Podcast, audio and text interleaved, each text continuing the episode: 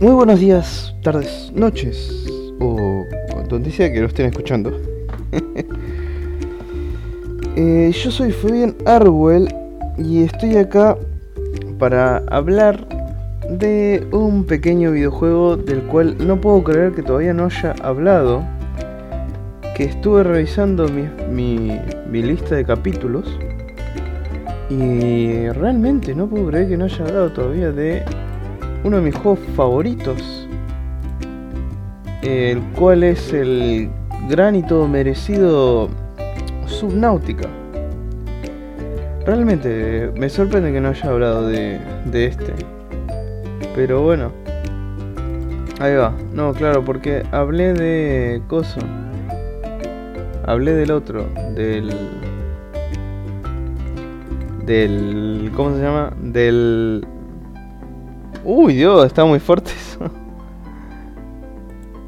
Mil disculpas, había puesto el... Eh, tuve que volver a poner el... Eh, uno de los clips de audios que tengo para la música. Y bueno, resultó ser que eh, estaba muy alta la música. Pero bueno, estoy sí revisando de nuevo y no, no está. Así que sí, está bien lo que estoy haciendo. Bueno, hoy vamos a hablar de Subnautica. Subnautica. Es uno de los mejores juegos que se pueden encontrar. Fin de la review. a ver. Eh, lo que pasa con Subnautica es muy peculiar. Eh, Subnautica salió en Early Access durante mucho tiempo y la salida oficial la 1.0 salió el 23 de enero de 2018. El Subnautica original. Pero el juego había salido bastante antes. Eh, mm, no tengo ahora mismo la desarrolladora, a ver. Pero fue un éxito. Un éxito total. Ah, sí, eh, fue desarrollado por Unknown World Entertainments, los cuales desarrollaron también eh, Below Zero y están desarrollando el tercer Subnautica en este momento. Eh, este juego, en esencia, es un survival de aventura, exploración y terror. ¿Qué es lo que pasa? Bueno, el, juego en sí es un juego con un mapa predefinido, con ubicaciones y cosas predefinidas.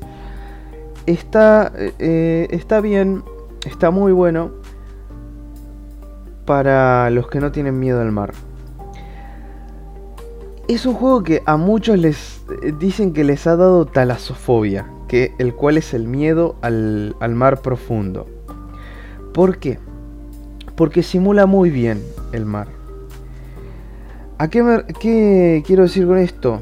Bien, eh, este juego toma el toma la premisa. A ver, la historia de este juego se basa en que uno va en, en una nave para hacer una conexión entre dos planetas por una por, eh, por, una empresa espacial que se llama Alterra y supuestamente quieren hacer una conexión entre dos planetas, una, puerta, una suerte de puerta galáctica, donde se pueden teletransportar y qué sé yo.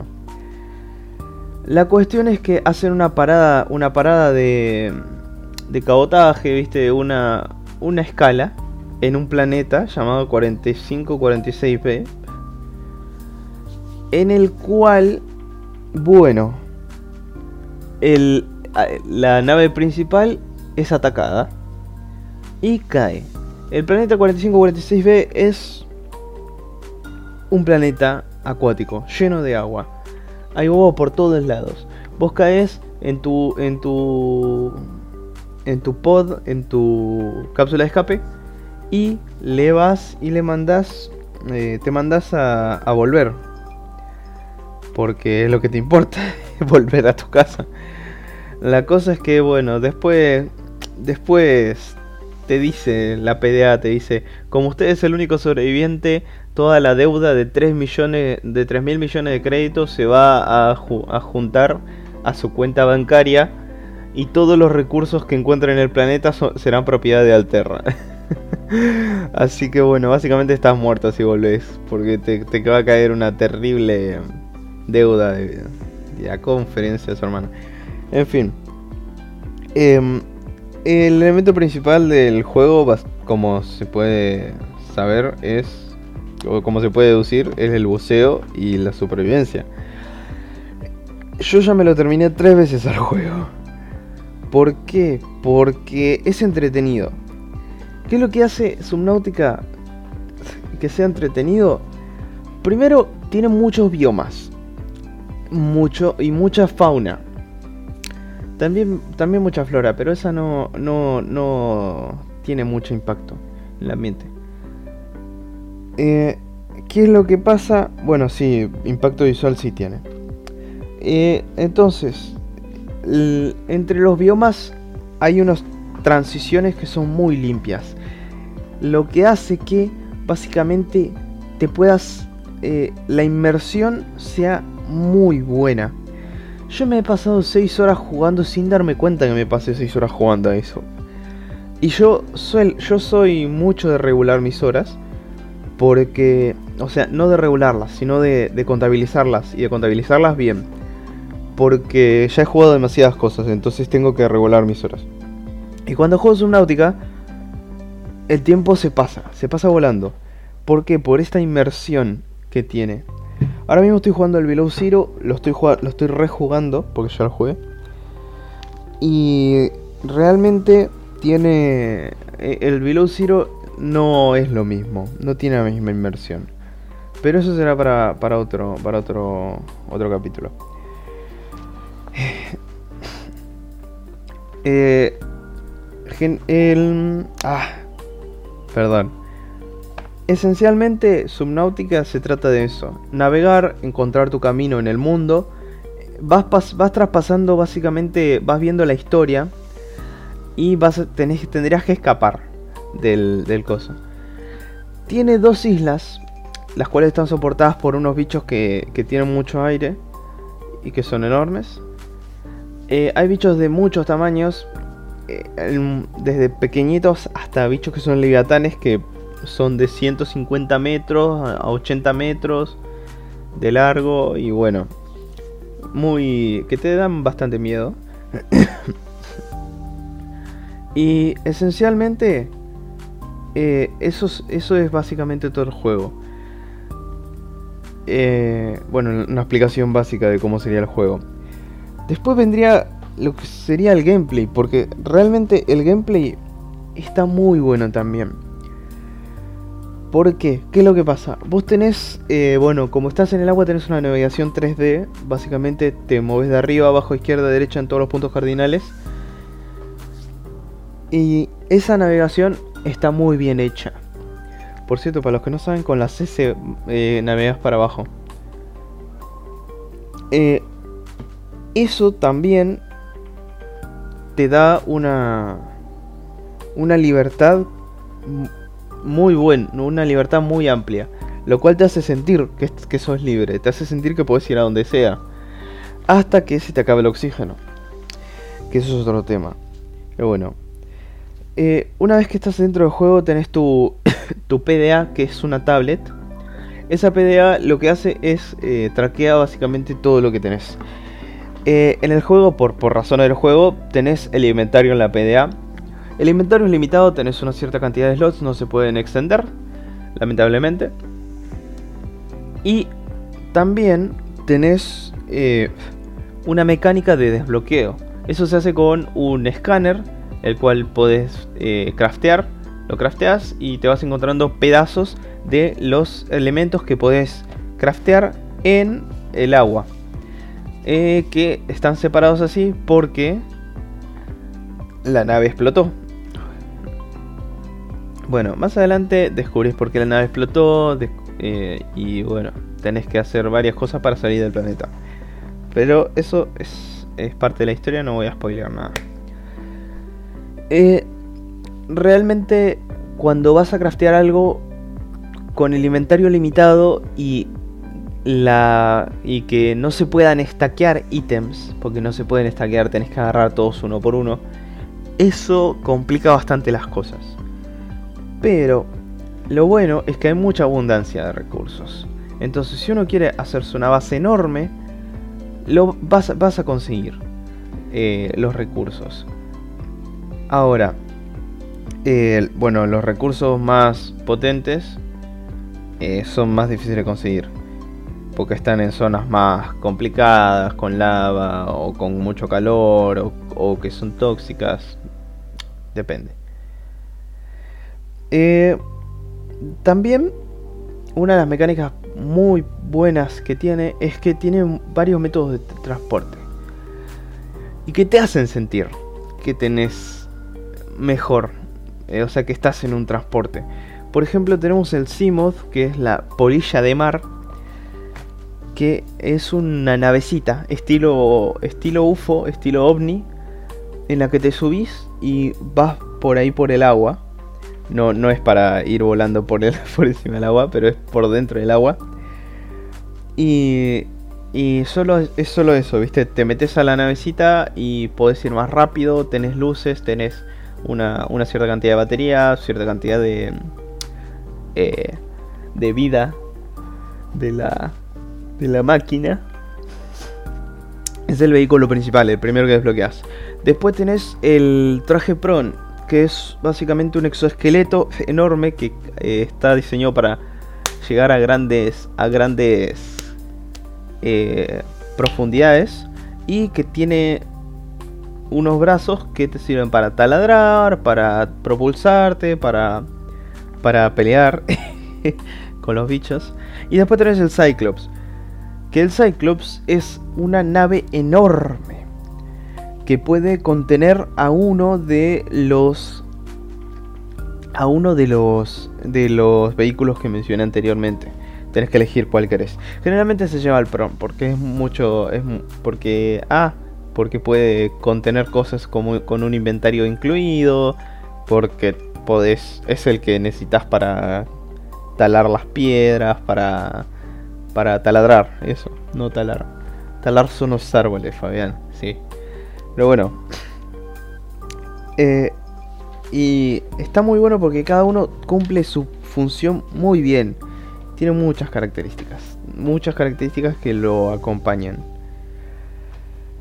Eh, pero bueno, vamos a el último apartado que tengo escrito acá, que es básicamente la música.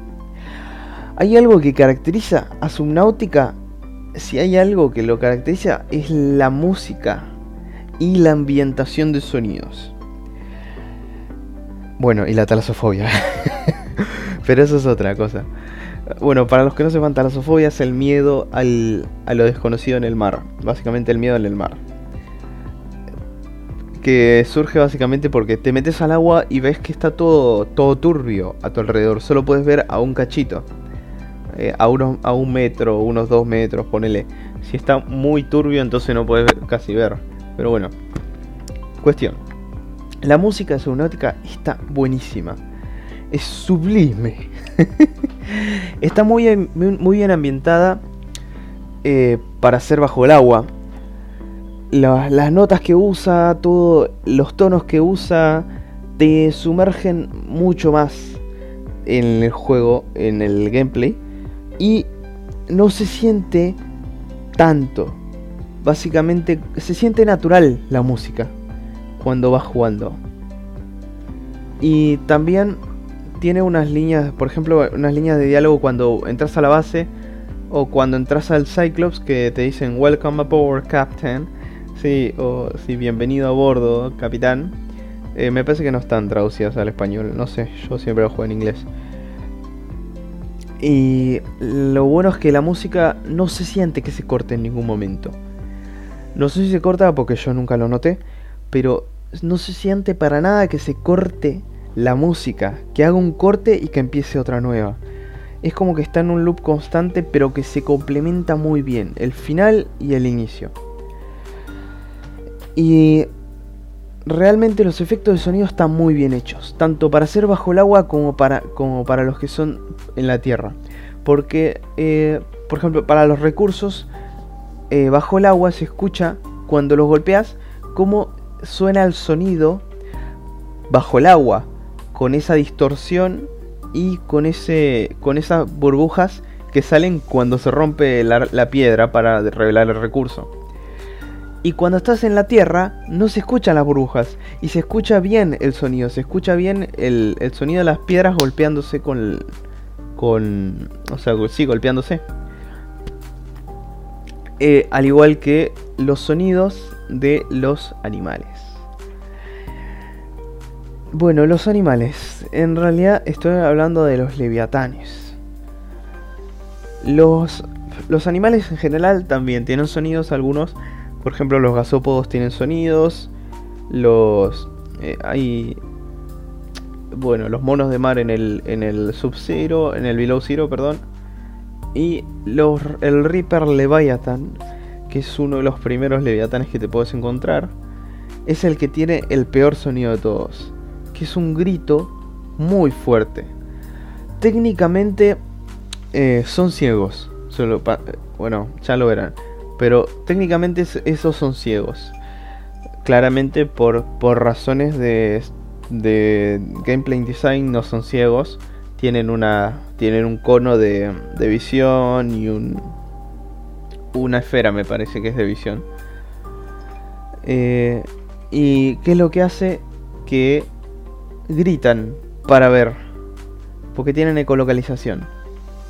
Así que en cuanto los escuchen que griten, corran. Es mi único consejo. Pero bueno, actualmente el Subnautica lamentablemente en Steam ya se actualizó el precio. Y Steam Argentina está 2100 pesos, si no me equivoco. Sí, 2100 pesos. El Subnautica Below Zero también está 2100 pesos. Y eh, estoy viendo acá que en, en, la en la Xbox Store sí, estaba 300 pesos. A ver si no lo actualizaron. Dios. Sí, está a 300 pesos, correcto. Así que actualmente conviene comprarlo en Argentina en la Play, en la Xbox, en la tienda Xbox. Eh, no tiene DLCs, así que tranquilamente pueden comprarlo en, la, zona en la que sea. Y, y nada, eso sería todo, básicamente. Eh, muchas gracias por escuchar. Yo soy Fabián Arwell. Fue mi definición, no, mi capítulo definiendo Asterlaxia, no, definiendo eh, esta subnáutica para Asterlaxia. Y nada, eh, yo voy a seguir haciendo lo mío, voy a seguir estando por acá y espero que esto sea escuchado por gente, porque realmente Subnautica es un muy buen juego. Pero bueno, eso sería todo. Yo me despido y que tengan un buen día. Chao.